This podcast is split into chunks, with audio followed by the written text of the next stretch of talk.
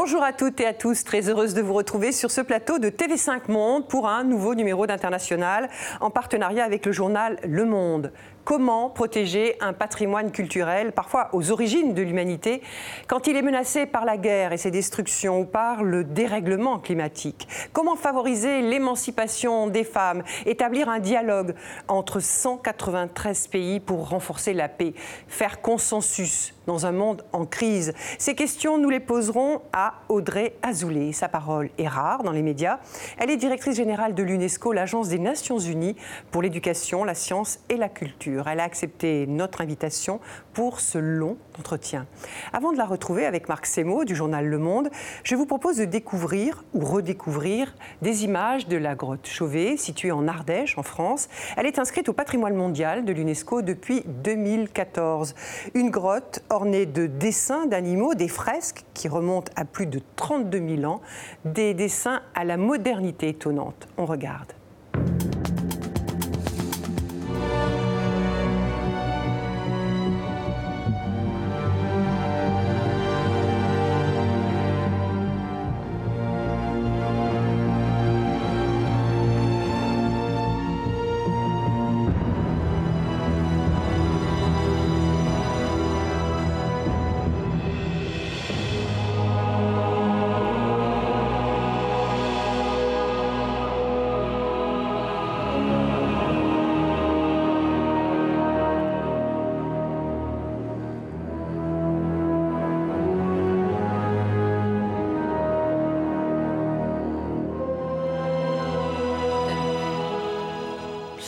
Bonjour Audrey Azoulay. Bonjour.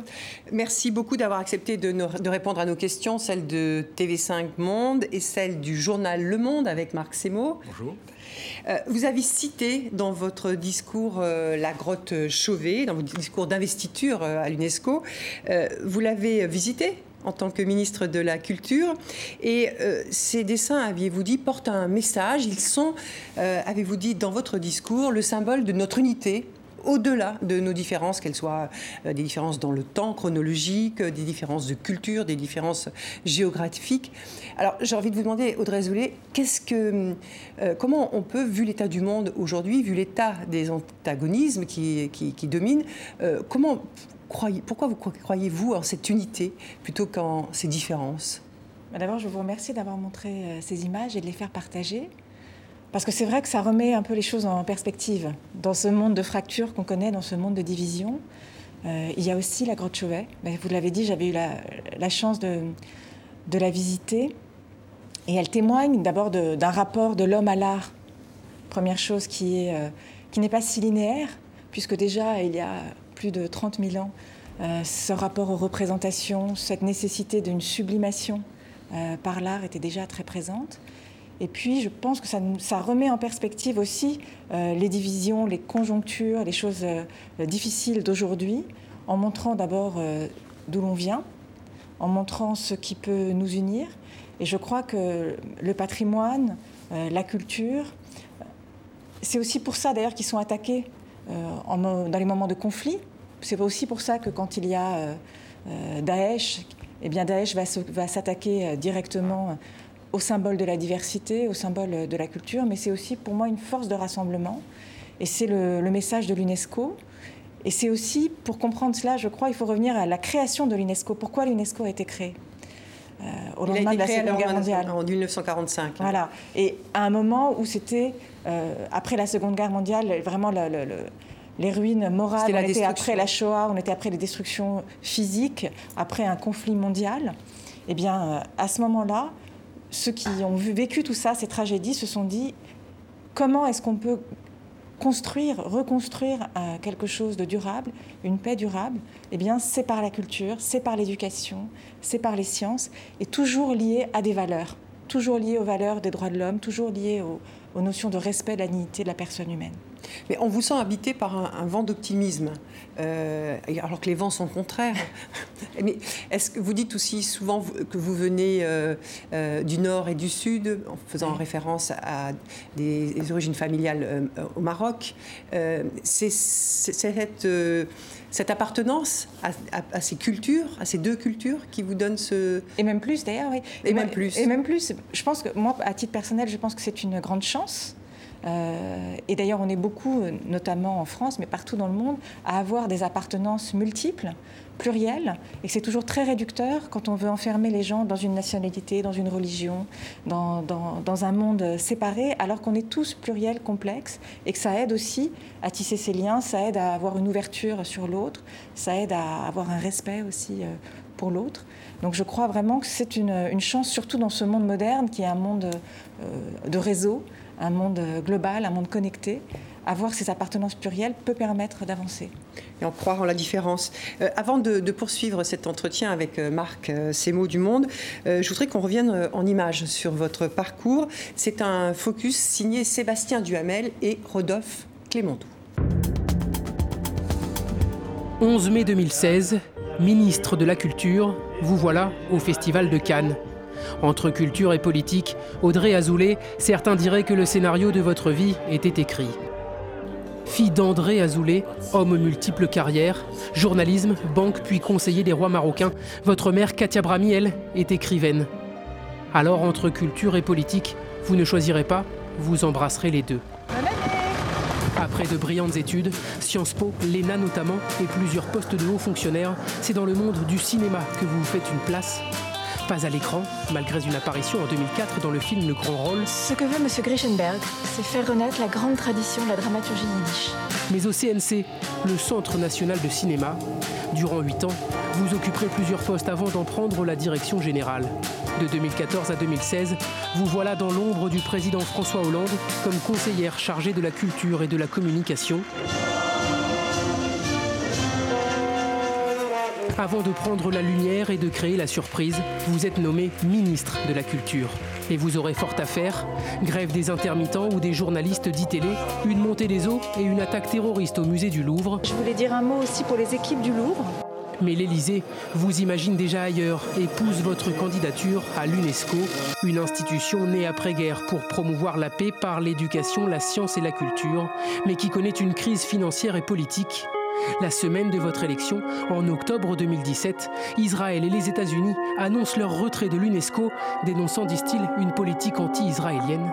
Un mois plus tard, vous êtes confirmé à la tête de l'agence onusienne pour un mandat de 4 ans. Je crois qu'il faut, euh, plus que jamais, s'impliquer dans l'UNESCO, la soutenir, chercher à la renforcer et à la réformer, et non pas la quitter. Et ne pas l'instrumentaliser non plus.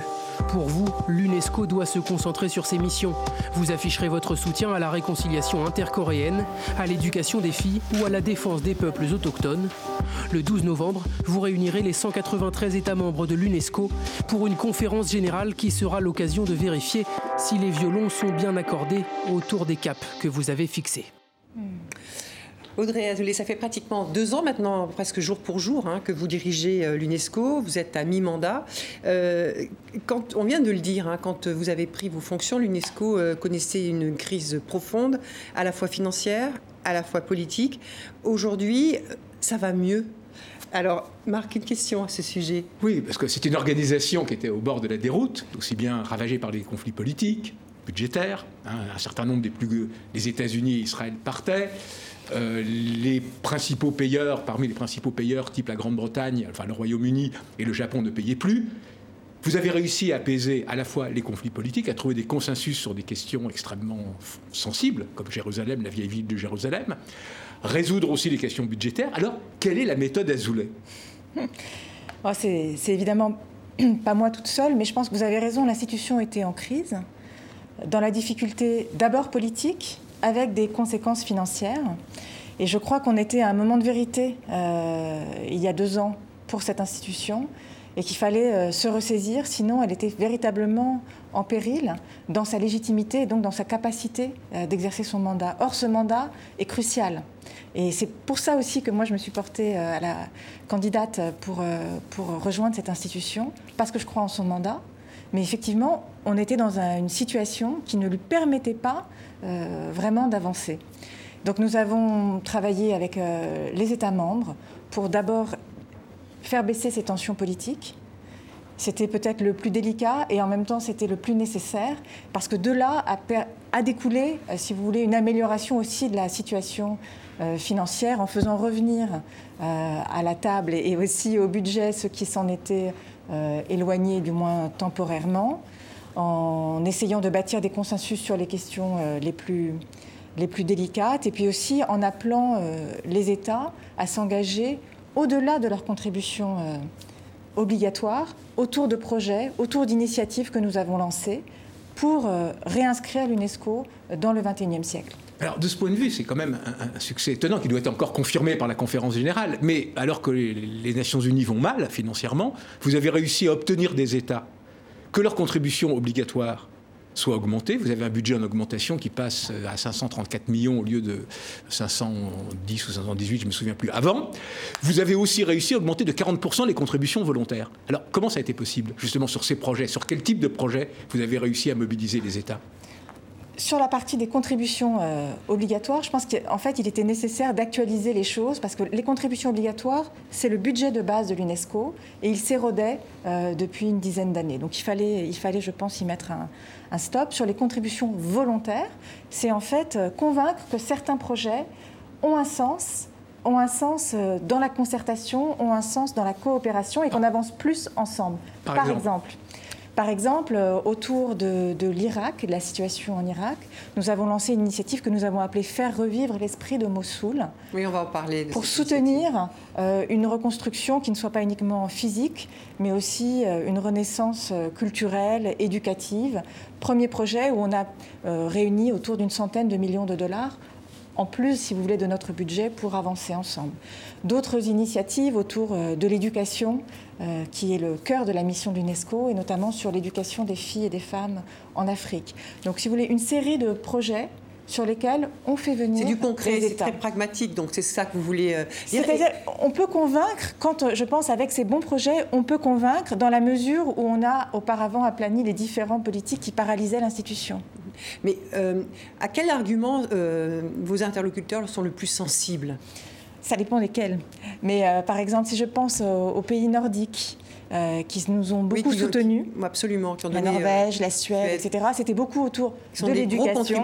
Des gros contributeurs. L'Union européenne aussi, qui par exemple nous soutenait assez peu finalement, alors qu'il y a une vraie convergence. Je alors vous leur avez dit quoi? Ben, D'abord, il y a une chose très importante, c'est qu'il y a eu aussi des évaluations externes euh, sur ce que nous avions mis en route en 2018. Ces évaluations sont sorties euh, en 2019 et vous savez, les Nordiques sont des gens très organisés et qui travaillent aussi sur la base de ces évaluations. Elles ont montré à quel point euh, non seulement le mandat de l'UNESCO, mais la façon dont il était mis en œuvre contribuait à l'agenda commun sur des choses qu'on sait être fondamentales pour tous, encore une fois, comme l'éducation, comme la place des femmes, comme la coopération scientifique, euh, autour notamment des enjeux de l'environnement.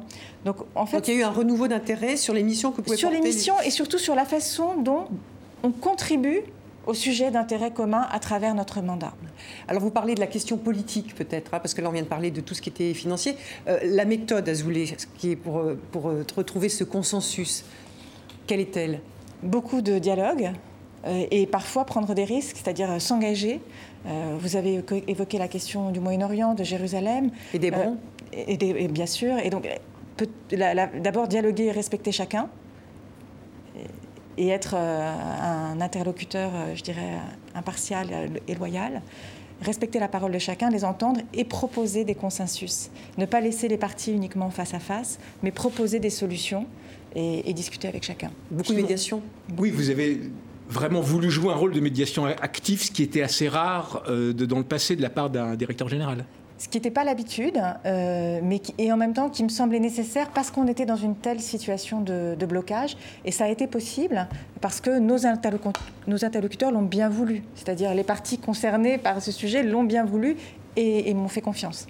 Et donc vous êtes arrivé par exemple à un consensus sur la vieille ville de Jérusalem un consensus sur les décisions qui sont prises au Conseil exécutif de l'UNESCO et dans nos différentes instances. Euh, Ce n'est pas pour autant qu'on a une contribution majeure aujourd'hui aux tensions qui sont là-bas, mais au moins on n'ajoute pas de la division à la division et on peut être une plateforme de dialogue. C'est déjà, déjà ça. Mais euh, en ce qui concerne euh, Israël, euh, Israël est sorti de, de l'UNESCO. Euh, quelles sont les relations aujourd'hui alors que vous pouvez avoir avec ce pays, sachant qu'il ne- n'est plus au sein de l'enceinte de l'UNESCO? Oui, malheureusement, à la fois Israël et les États-Unis ont annoncé, comme cela avait été rappelé dans, dans le petit sujet que vous avez passé, ont annoncé leur départ juste avant d'ailleurs mon arrivée. Moi, je l'ai- regretté, je l'ai dit euh, très Oui, clairement dit au début. oui. Je trouve que c'est euh, c'est une erreur. C'est une erreur pour tous, c'est-à-dire c'est une erreur pour l'UNESCO qui perd euh, dans son universalité. C'est une erreur, je pense, pour eux de quitter la table où on discute des sujets qui sont fondamentaux pour ces pays aussi.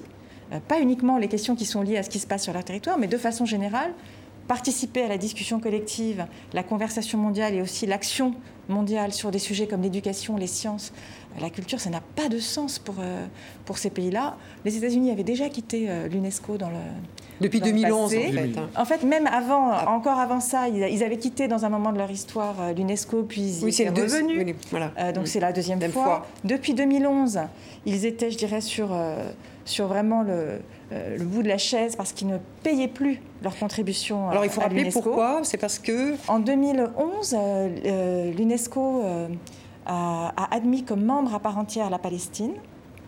Et à ce moment-là, euh, à ce moment-là, les États-Unis, en vertu de, euh, d'une loi euh, interne, ont cessé immédiatement de financer, euh, de financer Financer l'UNESCO. l'UNESCO. Donc ça date en réalité euh, de la présidence de Barack Obama? Est-ce qu'on peut imaginer aujourd'hui, alors avec la présidence de Donald Trump, c'est peu imaginable, mais que malgré tout, après lui, les États-Unis reviennent dans l'UNESCO Est-ce que vous le souhaitez? Ah, Moi, je le souhaite clairement, euh, il n'y a aucun doute là-dessus, mais c'est leur choix souverain et surtout, on ne va pas les attendre. C'est-à-dire, l'UNESCO continue à avancer. euh, et c'est ce que, ce que vous avez dit le, le- le montre bien. L'UNESCO continue à avancer. C'est leur choix. Je souhaite qu'ils reviennent, mais en même temps, on ne va pas les attendre. Aujourd'hui, le premier contributeur, c'est la Chine?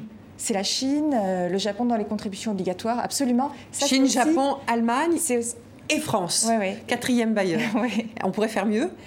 Ben, là, c'est les contributions obligatoires, celles qui sont fixées vraiment par les, euh, le PIB, la population, etc., des critères tout à fait objectifs. Mais c'est mais c'est quand même, c'est vrai, vous les avez dit, la Chine devient le premier contributeur. C'est aussi la conséquence du retrait des. États-Unis des institutions multilatérales en général, parce qu'il n'y a pas que l'UNESCO. On a vu euh, tout récemment encore euh, l'accord sur le climat et les démarches engagées. Euh, pour, que, pour que les États-Unis s'en retirent. Il y a malheureusement une série comme ça de, décisions qui touchent au retrait des, des États-Unis sur la scène multilatérale et qui ont des conséquences. Alors, pour, pour, euh, pour parler de, de- de- de projets très, très concrets hein, que vous soutenez, vous avez parlé au dé- début de cet entretien de euh, cette action euh, faire revivre l'esprit de, de Mossoul, pour lequel vous avez levé 100 millions de, dollars. Euh, dans cette, euh, cette opération, il y a la reconstruction d'une mosquée, de deux églises, et euh, également vous avez soutenu une- la fête du livre en Mm. octobre dernier. Mais c'est aussi aujourd'hui une ville euh, qui a été euh, complètement détruite, hein, à deux tiers euh, après des, des- des très longs combats, neuf mois de combat. Euh, comment, comment fait revivre l'esprit de Mossoul justement dans une ville détruite où 300 000 personnes vivent encore sous des tentes, dans des camps de réfugiés? C'est une ville euh, qui est ravagée euh, et on est très loin encore d'un retour à la normale. On en est extrêmement loin sur le terrain. Nous avons un bureau d'ailleurs à, à Bagdad, mais aussi maintenant une, une antenne à, à Mossoul. Mais pour autant, je ne crois pas qu'il faille attendre la reconstruction physique complète des infrastructures pour parler d'éducation, de culture, pour soutenir justement le- euh, la réhabilitation de ce qui ont été des symboles aussi de fierté euh, pour les Mossouliotes et qui peuvent être des facteurs de résilience pour cette société. Donc nous avons, même si c'est difficile, même s'il y a la question du déminage, même s'il y a les questions euh, politiques très compliquées aussi aujourd'hui en Irak, Parce que c'est une ville aussi très divisée hein, du point de vue des Très communautés. divisée, bien sûr, mais entre les mais chiites, les voilà. sunnites et les chrétiens. mais c'est aussi le résultat, euh, le résultat du conflit et, et- et- et ce que visait, euh, ce que visait l'occupation par, par Daesh, cette division. Mais que- comment travaille-t-on aujourd'hui en Irak alors que le pays, de nouveau, est en train de sombrer dans l'engrenage de, La violence. de, de la violence, voire euh, d'une guerre civile le, le grand ayatollah Ali Sistani a mis en garde sur le risque justement de voir le pays plonger dans une nouvelle guerre civile. Non, mais c'est sûr que c'est compliqué et ça prend du temps. on a lancé cette initiative il y a déjà un peu plus d'un an. Les choses prennent du temps on commence à, avancer. Ça va être difficile, mais pour autant, c'est pas parce que c'est difficile, je crois qu'il ne faut pas y être. Et par exemple, vous évoquiez cette, ce festival littéraire que nous avons organisé dans les ruines, dans quelque chose de difficile. Eh bien, il faut entendre les témoignages des gens qui y ont participé. Et c'est vraiment, euh, c'est un appui, c'est un apport et c'est important aussi dans la difficulté. Et vous sentez de la part des autorités un véritable appui à votre projet Ou finalement l'idée de faire revivre l'esprit de Mossoul dans un pays encore ravagé euh, par les conséquences de la et guerre au bord du chaos et, au bord du chaos, est-ce que finalement ça leur semble un peu... Euh, Anecdotique Oui, utopique c'est possible que ça leur, ça leur, paraisse utopique, mais enfin, dès le début, on a été. On ne peut pas faire ça sans les autorités irakiennes de toute façon, et sans le peuple surtout irakien. Et elles jouent le jeu? Pour l'instant, oui. Euh, mais encore une fois, c'est long, c'est compliqué, ça n'avance pas toujours aussi vite qu'on le souhaiterait. Il y a des choses très complexes, y compris en termes de gouvernance sur le terrain. Et il suffit parfois qu'on ait le bon interlocuteur. Là, je pense euh, notamment euh, aux derniers entretiens que j'ai eus avec le gouverneur de la province de Ninive. Les choses ont ensuite avancé depuis. Donc c'est un, peu un combat de tous les instants. Mais il y a beaucoup de gens aussi qui veulent que ça avance. Il y a beaucoup de gens aussi sur le terrain qui savent aussi ce que c'est ce qu'est cet esprit de Mossoul, qui en sont fiers et qui aimeraient le voir renaître. Euh, pour poursuivre cet entretien, euh, Audrey Zoulé, je voudrais vous faire découvrir un extrait de la bande-annonce d'un film qui a été réalisé par une, une Syrienne, elle s'appelle Wahad Al-Kateb, mm. et euh, avec Edouard Watts. C'est un documentaire sur le siège d'Alep, cette ville syrienne qui était l'une des plus anciennes, au monde et où les affrontements armés ont été très violents là aussi. Cette jeune femme journaliste, elle a filmé les combats de, 2014 à 2016 et sa vie quotidienne aux côtés de son, mari, médecin, hein, qui travaillé dans un hôpital de fortune. Euh, voici un extrait de Pour Sama. Pour Sama, c'est le titre du film et c'est aussi le nom de sa petite fille qui est née dans le fracas de la guerre. Un extrait. Sama. Sama. النظام السوري وحلفائه محاصريننا بحلب. مدينتي. حمزة كان واحد من 32 طبيب يلي ضلوا بحلب الشرقية. حمزة ورفقاتنا أسسوا مشفى. كنا عائلة. أشو؟ في ضرب كتير اليوم؟ سما أنا بعرف إنك عم تفهمي شو عم بصير بقدر أشوف هالشي بعيونك. ما عم تبكي مثل أي طفل عادي.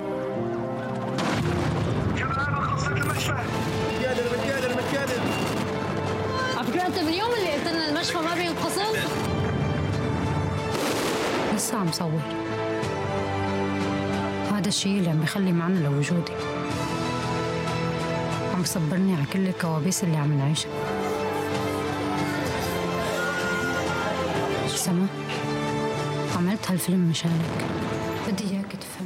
Audrey Zoulet, vous avez entendu parler de, ce film? Bien sûr.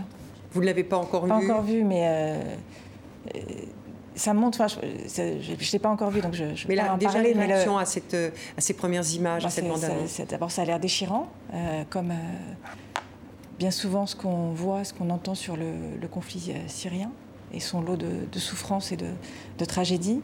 Mais ça me, ça me touche aussi par le pouvoir de la caméra, c'est-à-dire le fait de filmer cette, euh, cette, euh, cette, femme qui a filmé à la fois euh, Alep, ce qui se passait à Alep et son histoire personnelle. Je crois que son mari est aussi un homme très courageux. Et ce qu'elle permet de, de, de, de, nous... Le pouvoir, je reviens, je reviens à ce que j'aime aussi, le, cinéma, c'est-à-dire le pouvoir de la caméra pour faire partager, pour transmettre, pour témoigner, et aussi probablement elle pour la soutenir pendant ces moments de incroyablement difficile. Oui, elle l'a dit d'ailleurs, hein, que c'était pour elle euh, essentiel de pouvoir filmer pendant euh, tout ce, siège d'Alep. Euh, d'ailleurs, ce film a été primé à Cannes. il a eu l'œil d'or, hein, la distinction. Sur le documentaire, qui, est une, qui est une distinction importante. Et encore une fois aussi, le documentaire, le pouvoir du documentaire, le pouvoir du cinéma, je le vois moi dans beaucoup d'aspects encore aujourd'hui, même à l'UNESCO. grâce à ces images, on, on entre aussi dans l'imaginaire collectif et on pèse parfois plus qu'un discours dans une institution. Euh, L'UNESCO se, mobilise hein, pour mettre fin à l'impunité des crimes commis contre les journalistes. Cette jeune femme est, journaliste. Euh, est-ce que vous seriez favorable, vous, à ce que les crimes contre les journalistes soient considérés comme euh, des crimes de guerre aujourd'hui bah, et jugés comme tels.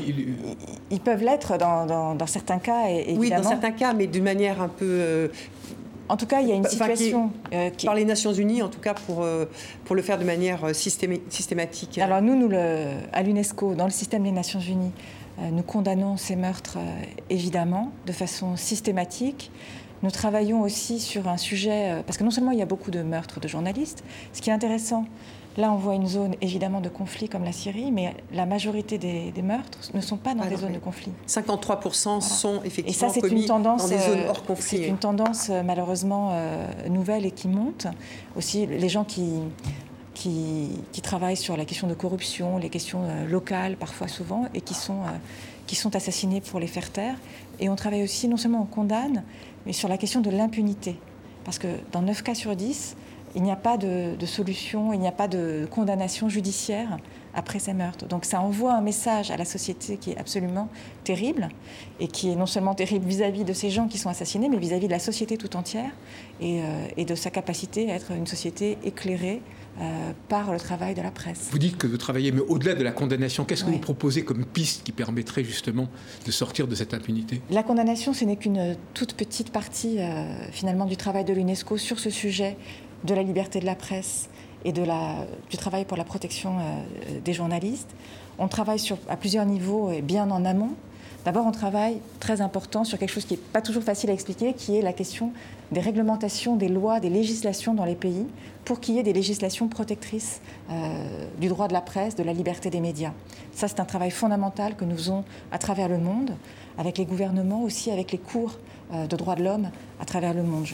on, le faisait encore euh, récemment euh, en Amérique latine, travailler là-dessus. Et puis on a un certain nombre de programmes de soutien au journalisme. tout récemment, nous venons avec d'ailleurs le, Canada et la Grande-Bretagne de créer un nouveau fonds pour la défense des médias qui, par exemple, peut les accompagner lorsqu'ils sont accusés et qu'ils ont des procès ou de tous les prétextes possibles pour, pour les faire taire, ou aussi pour soutenir euh, des organisations de journalistes qui vont ensuite continuer les enquêtes sur lesquelles travaillaient les journalistes qui ont été... Un fonds euh, d'investigation voilà. qui, est né là-dessus. Euh, au-delà de la question des journalistes, Audrey Azoulay, on parle de la Syrie là, avec ce documentaire. comment l'UNESCO travaille avec ce pays Et est-ce que le président syrien, Achar al-Assad, est un interlocuteur comme un autre pour l'UNESCO? Alors l'UNESCO s'inscrit dans, je dirais, la position des Nations Unies là-dessus. Et sur les, Nations Unies, vous savez en ce moment une position, euh, euh, je crois, claire sur le sujet, qui est de limiter l'intervention des Nations Unies au sujet humanitaire, euh, au sujet d'extrême urgence, tant qu'il n'y a pas de situation politique suffisamment inclusive qui permette un retour réel des Nations Unies. Et donc c'est dans ce sens aussi que l'UNESCO travaille. Par exemple, nous on a parlé d'Alep. Euh, nous avons documenté euh, les dommages faits à cette ville qui est classée au patrimoine mondial de l'humanité pour sa partie la plus ancienne, ses marchés, ses monuments, etc., qui sont dans un état aussi euh, lamentable. Nous le documentons. Nous travaillons avec les spécialistes syriens, mais plutôt à l'extérieur, depuis d'autres pays, et nous veillons, nous, à chaque fois, à travailler avec tous.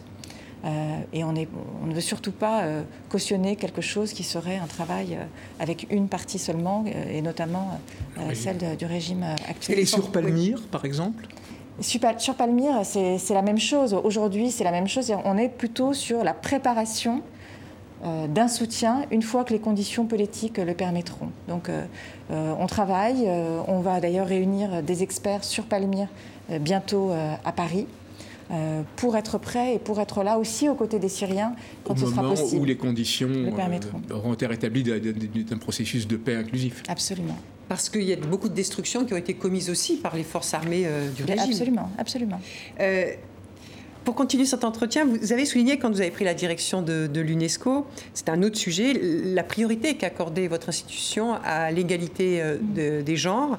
Et euh, il y a une statistique qui, est têtue, que j'ai retenue, c'est que deux tiers des, analphabètes dans le monde aujourd'hui sont encore des, femmes. Et euh, alors que l'analphabétisme recule. pourquoi, pourquoi les, statistiques, les, statistiques, sont aussi têtues et pourquoi ce pourcentage ne bouge pas euh, vous, menez des actions et, euh, à l'UNESCO, pourquoi ça ne marche pas? D'abord, euh, la situation, vous dites, et bien sûr, l'alphabétisation progresse dans le monde. C'est tout à fait exact. Il y a eu des progrès spectaculaires en 20 ans, mais il reste aujourd'hui, dans l'accès à l'éducation et dans la durée d'éducation, des énormes inégalités entre les hommes et les femmes dans certaines régions du monde, notamment l'Afrique subsaharienne et certaines régions d'Asie. Donc on a encore aujourd'hui des zones de création de ces inégalités, sans parler du fait que les femmes adultes qui n'ont pas eu la chance de pouvoir euh, apprendre à lire et à écrire, eh bien elles euh, gardent ce handicap euh, toute leur vie.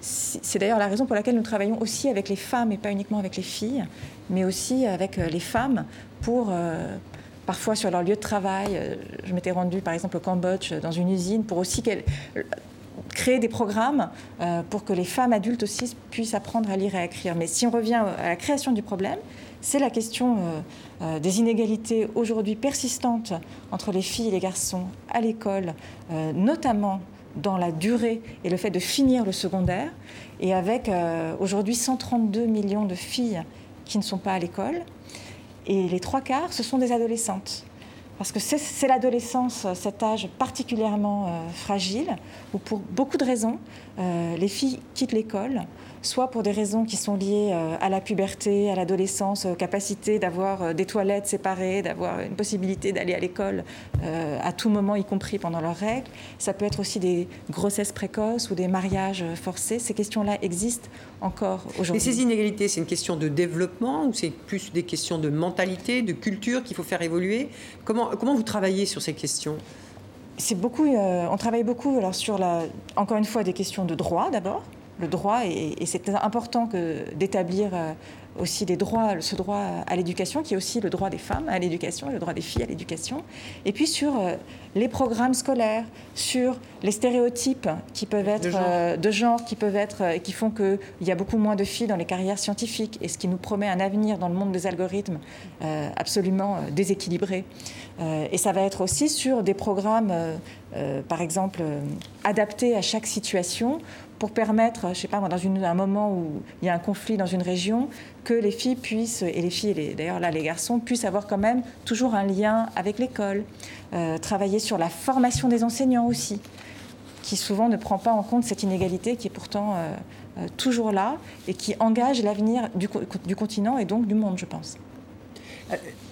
Oui, alors euh, peut-être euh, euh, c'est moins votre fonction à l'UNESCO, mais vous avez des liens familiaux avec le Maroc. Hein. Il y a eu cette actualité autour de cette jeune femme qui a été emprisonnée, accusée d'avoir avorté. Elle a été libérée, graciée par, par le roi. J'aimerais avoir votre regard sur, sur l'émotion que cette affaire a provoquée, notamment chez les femmes dans ce pays, au Maroc. Oui, il y a, des, il y a eu des réactions très fortes hein, de, des femmes et hommes marocains qui ont exprimé euh, euh, leur vision de ce cas et à travers ce cas du fait que euh, il y avait encore des, lois, des législations rétrogrades par rapport à, l'évolution de ce pays. Et je crois que la décision du roi du Maroc de, gracier cette jeune femme a été bienvenue, mais il y a un processus peut-être aussi de modernisation du pays et des lois qui prend du temps, des mentalités. Les choses ne se font pas du jour au lendemain. Mais euh, je crois qu'il était euh, euh, très important que cette décision du roi soit, prise. Euh, peut-être deux petites questions sur, la France, euh, même si l'UNESCO euh, c'est multilatéral, mais vous connaissez bien le milieu du cinéma. ces derniers jours, l'actrice Adèle Hanel a révélé avoir été victime d'attouchements et de harcèlement sexuel de l'âge de 12 à 15 ans, des faits qui auraient été commis par le réalisateur du film. On avait un peu le sentiment qu'il y avait comme une loi du silence hein, sur ce qui se passait sur ces questions-là dans le, dans le cinéma en France. ça en est fini selon vous, de cette loi du silence Et déjà, j'aimerais avoir votre réaction à cette affaire. Moi, je ne sais pas si c'est quelque chose de spécifique au milieu du cinéma. à mon avis, les violences sexuelles sur les enfants et les adolescents, on n'en est qu'au début de ce qu'on va découvrir. on a l'impression que dans le cinéma, euh, en France, il n'en euh, était pas question. Alors que ça, avec l'affaire MeToo, on a. Moi, j'ai pas eu cette impression-là. Vous n'avez pas eu le sentiment. Et je, pense que la question, euh, cette question particulière, d'abord du harcèlement sexuel, du sexisme, mais plus particulièrement des violences sur les enfants et les adolescents, elle est partout. Euh, elle n'est pas que dans le cinéma. Et à mon avis, on, est, en est encore une fois qu'au début euh, de ce qu'on va euh, mettre à jour là-dessus. C'est un problème qui concerne la société tout entière. En revanche, et là où je trouve qu'Adèle Haenel est très courageuse, être une actrice comme elle est, reconnue, visible, etc., prendre la parole sur quelque chose qui est très intime euh, et qui, qui, probablement euh, était en elle et depuis, euh, depuis, depuis toutes ces années, même si elle est encore une, une femme très jeune. Je trouve que c'est très courageux et que ça peut aider la société tout entière à, évoluer. Ouais. Mhm. Peut-être une dernière question sur la France. Vous êtes, vous êtes issu d'une famille qui prône le dialogue interreligieux. Vous dites n'avoir jamais, dans votre jeunesse, eu de souvenirs de querelles identitaires. J'aimerais savoir comment vous réagissez à, à, ces débats qui agitent la société française sur, autour de la question du voile. On a vu cette affaire avec cette, euh, cette euh, mère de famille euh, interpellée, interpellée un conseil régional. Régional, absolument. Les images étaient absolument choquantes, en, en, tout cas pour moi, c'est-à-dire cette humiliation publique de cette femme. Ouais, n'avait vraiment est tout à fait condamnable. Vous avez été choquée par ces images. Oui, de, de, de voir, tout le monde l'a été, je crois, de voir cette, cet enfant dans les bras de sa mère humiliée en public. Euh, en revanche, je pense que c'est un débat et la façon dont il est mené, ce type de provocation, euh, qui est un piège, comme moi je me souviens aussi du temps où j'étais au ministère de la Culture, la question du burkini, etc. Je crois que c'est vraiment, c'est un piège qui ne fait que monter euh, deux positions antagonistes extrêmes qui se nourrissent l'une et l'autre. Je crois que c'est vraiment... Euh, Celle de l'extrême droite. C'est tout bénéfice, euh, à la fois pour les islamistes les plus radicaux et pour l'extrême droite. Donc je pense que c'est une radicalisation qu'il faut, euh, qu'il faut à tout prix éviter. Euh, vous, avez, alors on va revenir à l'UNESCO, vous avez publié une tribune le 23 septembre dernier dans Jeune Afrique pour alerter sur les, périls qui menacent euh, les écosystèmes, euh, tous les grands écosystèmes de la planète. Vous avez appelé un plan d'urgence et d'investissement massif pour la protection des zones les plus menacées du patrimoine mondial naturel. Alors on se dit, c'est pas trop dans, les, dans le registre de, l'UNESCO ce, chapitre-là. pourquoi vous vous mobilisez sur ces questions? On, on sait que c'est plutôt l'éducation, les sciences, la culture. Et voilà que la, biodiversité, euh, l'environnement euh, euh, font éruption dans les préoccupations que vous développez. Moi, je crois que ça fait tout à fait partie du mandat de l'UNESCO. Quand on parle de, biodiversité ou de climat, on a besoin des sciences, on a besoin de mobiliser la culture aussi, on a besoin d'éducation. Et d'ailleurs, l'UNESCO, en réalité, le fait depuis assez longtemps. Et elle le fait sur euh, chacun euh, des piliers de ses missions. Euh, L'UNESCO protège d'abord des zones, des zones du patrimoine mondial naturel. Vous dites que ça, équivaut à, la superficie de la Chine. Hein, quand on additionne les zones du patrimoine mondial naturel et aussi les réserves de biosphère, qui sont des zones où on protège aussi l'environnement, la nature. Donc il y a ces zones protégées. Il y a tout ce qu'on peut faire et apporter par la coopération scientifique. on a des programmes extraordinaires de coopération scientifique sur l'eau, l'eau douce, sur euh, les océans. Ce sont des, choses essentielles pour parler de biodiversité, pour parler de climat, mais aussi l'éducation. Euh, si on veut que les comportements changent dans la durée, euh, il faut aussi mieux inclure dans l'éducation la question de la prise en compte de l'environnement, ce à quoi on travaille aussi. Donc je crois qu'on peut et on doit contribuer à ce sujet qui est le sujet de tous, euh, à travers euh, nos différentes euh, missions. Oui, ça fait autant partie du patrimoine que la culture ou que le patrimoine immatériel, un certain nombre de traditions. Et c'est lié. Certaines, beaucoup de traditions du patrimoine immatériel sont liées à notre rapport à l'environnement et notre rapport à la nature. Donc je crois qu'il ne faut pas séparer artificiellement les choses. Quand des zones de patrimoine naturel disparaissent, disparaissent avec elles aussi certaines formes de culture. Tout ce qui va autour. Absolument. Et, de diversité. Pris position d'ailleurs pour la préservation des populations autochtones, qui sont essentielles, on le sait, dans la Absolument. Dans la protection de la biodiversité. Absolument. Là où c'est une toute petite partie de la population mondiale, mais elles abritent, euh, là où elles vivent, elles abritent 80% de la biodiversité. Et puis elles ont des savoirs, ces savoirs autochtones dans, dans le rapport euh, à la gestion de l'environnement, qui contribuent aux solutions qu'il faut peut-être redécouvrir et réinventer. C'était d'ailleurs notre contribution, celle de l'UNESCO, au premier rapport mondial sur la biodiversité qui a été rendu public au printemps dernier. Oui, oui, vous aviez contribué. Mais alors, par exemple, sur cette question-là, vous, vous envisagez de mener des opérations comme faire revivre l'esprit de Mossoul Vous voulez lever des fonds aussi? Qu'est-ce que vous avez des, projets euh, C'est-à-dire, on est, il y a eu au moment de, des feux en Amazon, mais ça peut arriver dans beaucoup d'autres situations. Un débat qui a été un, peu difficile entre la souveraineté nationale d'un côté, celle du Brésil, et puis la mobilisation d'autres pays, y compris de la France, oui, ça a provoqué sur le fait de dire c'est l'affaire de tous. Mm, mm. Et pour résoudre cette apparente contradiction, on a une début de solution qui est le multilatéralisme, euh, parce que vous avez des zones qui sont protégées dans un certain nombre d'États, y compris le Brésil, euh, sous label UNESCO, et dans lesquelles peuvent investir, contribuer à ce qu'il y ait des solutions pérennes, des solutions par exemple économiques qui ne soient pas préjudiciables à l'environnement pour les populations qui y habitent, euh, des questions de reforestation, d'aider la reforestation. On peut, si on investit plus et mieux ensemble dans ce type de zone protégée, euh, concilier souveraineté nationale et puis euh, le fait que l'environnement, c'est l'affaire de tous. Ça nous crée et utiliser la méthode Azoulay, c'est-à-dire décrisper. Euh, en tout cas, trouver, des, solutions, trouver des solutions où tout le monde puisse être autour de la table et contribuer. Alors, une autre de vos grandes priorités, qui sera d'ailleurs aussi discutée à la conférence générale, c'est celle de l'intelligence artificielle. Vous souhaitez faire une espèce de charte éthique ou des recommandations éthiques sur l'intelligence artificielle. Absolument. Ça serait la première fois, et qu'est-ce que vous entendez par là? Ce serait la première fois sur l'intelligence artificielle. Ce ne serait pas la première fois euh, que l'UNESCO se préoccupe des questions éthiques des sciences. Ça fait partie de son mandat. Elle l'avait fait sur le génome humain par exemple. Mais, sur l'intelligence artificielle. Et sur l'intelligence artificielle. Alors quel est l'enjeu, justement? L'enjeu, c'est qu'aujourd'hui, euh, à travers le monde, on voit les développements de l'intelligence artificielle qui vont euh, probablement bouleverser euh, nos systèmes à la fois de travail, peut-être nos systèmes sociaux, notre relation à la vie privée, aux données, etc. Et vous avez partout des discussions éthiques, notamment qui viennent des gens qui travaillent dans le secteur de l'intelligence artificielle et qui voient bien ce qui est rendu possible euh, par l'intelligence artificielle, des questions éthiques, mais qui sont des discussions qui sont morcelées.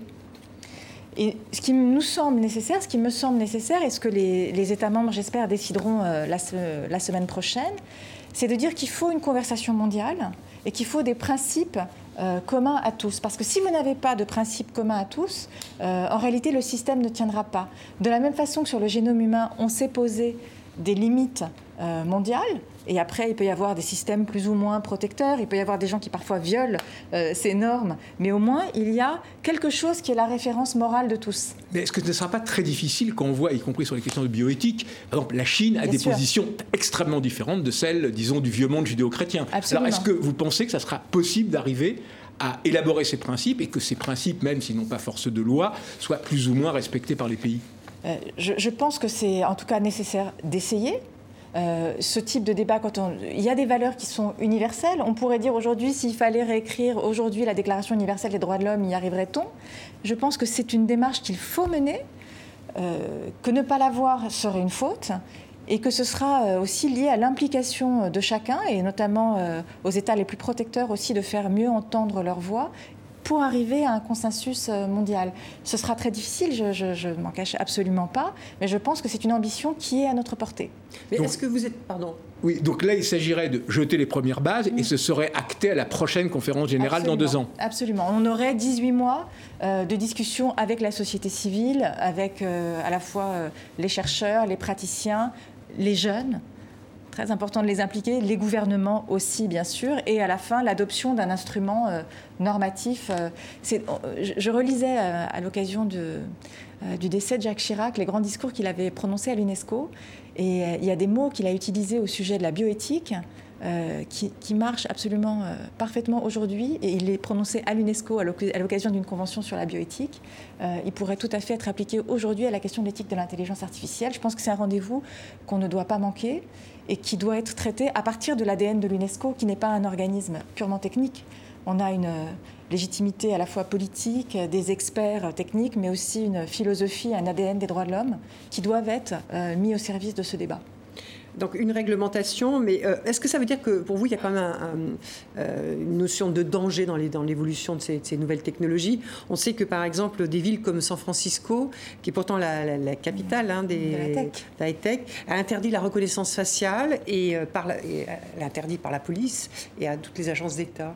Ah, mais il, y a, il y a des questions éthiques. Je pense que ça va dépendre euh, de la façon dont on les traite pour voir si ce, sera dangereux ou pas. Mais il y a des abîmes. Il y a, il y a aujourd'hui des questions éthiques euh, d'une profondeur euh, extrême sur les questions d'éthique de l'intelligence artificielle. Il y a la question des données privées de la question aussi de la responsabilité humaine dans les prises de décision. Est-ce qu'il faut qu'il y ait un contrôle humain à un moment ou est-ce qu'on s'en remet à l'apprentissage profond des machines? Il y a aussi la question des biais entre les hommes et les femmes. Euh, Absolument. qui est extrêmement forte. Vous, vous l'évoquiez tout à l'heure. Oui, oui, dans la spéciale, ce sont les, les, hommes qui la. Ce sont les hommes aujourd'hui euh, parce qu'il y a. Qui font la recherche et qui, font la euh, recherche, qui ont les emplois, parce que dans l'éducation, dès le début, dans le domaine du digital, du numérique et donc de, du traitement de masse des données, ce sont, dans l'éducation, déjà, il y a des, des, mm. des, déséquilibres extrêmement forts, plus forts que même sur les autres sciences. Et ça, cela se reflète ensuite, bien sûr, dans toute la chaîne des emplois, des applications de ce que vous avez dans votre poche ou dans votre sac. Alors, une question qui n'a rien à voir, qui peut paraître anecdotique, mais euh, il y a eu cette affaire euh, des statues euh, de l'UNESCO qui ont été dénudées et qui ont été recouvertes voilà, d'un sculpteur, d'un slip blanc et de string. vous avez considéré que c'était une erreur. Il y a eu un début de polémique avec l'artiste. Qu'est-ce que ça dit cette affaire? Ça dit que c'est une, euh, c'est une simple erreur d'un personnel ou est-ce que ça dit quelque chose sur notre temps? Je crois qu'il ne faut pas euh, y voir trop de, de, généralité. Ça a été une erreur, surtout pour une organisation qui défend la liberté euh, de création. Voilà, la liberté des artistes. Dommage. C'est quand même dommage. C'était malvenu. J'avoue, non, j'avoue que c'était très malvenu. En même temps, l'UNESCO, donc qui a son siège à Paris, je le dis pour, pour ceux qui ne le connaissent pas, c'est un bâtiment Splendide, splendide, qui est l'architecture des années 50, euh, moderniste. Donc, grand aussi espace d'exposition. On a une centaine d'expositions qui ont lieu dans l'année parce que les délégations, les États, euh, l'UNESCO, des associations organisent beaucoup de, choses. Et bon, il peut y avoir des, erreurs comme, euh, comme celle-ci. Ça pourrait être grotesque et risible, mais c'est quand même embêtant parce que ça touche à la question de la liberté de création qu'on défend absolument partout dans le monde. Donc, c'était c'est dommage. D'accord, c'est pas l'air du temps, c'est juste une erreur. Euh, vous serez candidate à un deuxième mandat à la, tête de l'UNESCO, vais attendre de fêter mes deux ans déjà, d'être à mi-mandat, et, je, me poserai la question euh, plus tard. Mais en tout cas, là où je suis heureuse euh, aujourd'hui, contente, c'est que les choses avancent, que les choses bougent. Et je pense que c'est ça la première. Euh, après, il faudra, prendre des décisions sur la question de, des mandats, mais les choses avancent et cette euh, organisation est une organisation nécessaire. Elle peut sembler une utopie à beaucoup. En réalité, elle a des réalisations. Quand on la mobilise et quand on la soutient, elle fait des choses, elle avance sur des sujets pour lesquels on a besoin d'elle. Parce que tous les défis euh, dont on a parlé et ceux dont on n'a pas parlé, qui sont ceux de, notre monde, il n'y a pas de solution qui ne passe pas d'abord par une coopération internationale, quoi qu'en disent euh, certains, et qui ne passe pas par l'éducation, par la culture et par les sciences. Donc euh, mon objectif aujourd'hui, celui sur lequel je suis concentrée, c'est de lui redonner de la force. Et d'où vient cette volonté de défendre le multilatéralisme envers et contre tout dans une période aussi... Alors, c'est pas envers et contre tout quand on pense... Moi, quand j'écoute la jeunesse, euh, les jeunes gens que je, croise ou ceux que je vois manifester dans la rue. Je pense que beaucoup, en contraire, c'est un paradoxe, mais euh, beaucoup de gens s'aperçoivent de plus en plus, évidemment sur la question du climat, mais pas seulement, euh, qu'il n'y a pas de solution de façon isolée. Donc, je pense que l'opinion publique le sait, on est dans un moment politique qui n'est pas tout à fait celui-là parce que très compliqué, mais en même temps, j'ai assez confiance sur le long terme et sur le fait que c'est par là, si on arrive à être efficace, à avoir des actions tangibles, à être euh, pas seulement une incantation, exactement, pas une incantation, mm. mais dans l'action, mm. euh, je pense que cette, euh, cette vérité s'imposera. Et on dit souvent que quand la maison brûle, on appelle des femmes. on pourrait le dire à beaucoup de femmes qui sont passées à des moments difficiles, à des postes difficiles. Euh, J'étais précédée par une femme aussi à, l'UNESCO dans, ce poste. Euh, et je crois que bon, c'est important aussi de montrer euh, que les femmes peuvent aussi euh, s'attaquer au sujet des Et assumer ses responsabilités. merci beaucoup, Audrey Azilé. Nous arrivons au terme de cet entretien. Merci à vous. Merci beaucoup d'avoir répondu aux questions de TV5 Monde, à celles de Marc Semo du journal Le Monde, partenaire de cette émission internationale. Merci à vous tous pour votre fidélité. On se retrouve la semaine prochaine pour un nouveau numéro d'International. À très vite.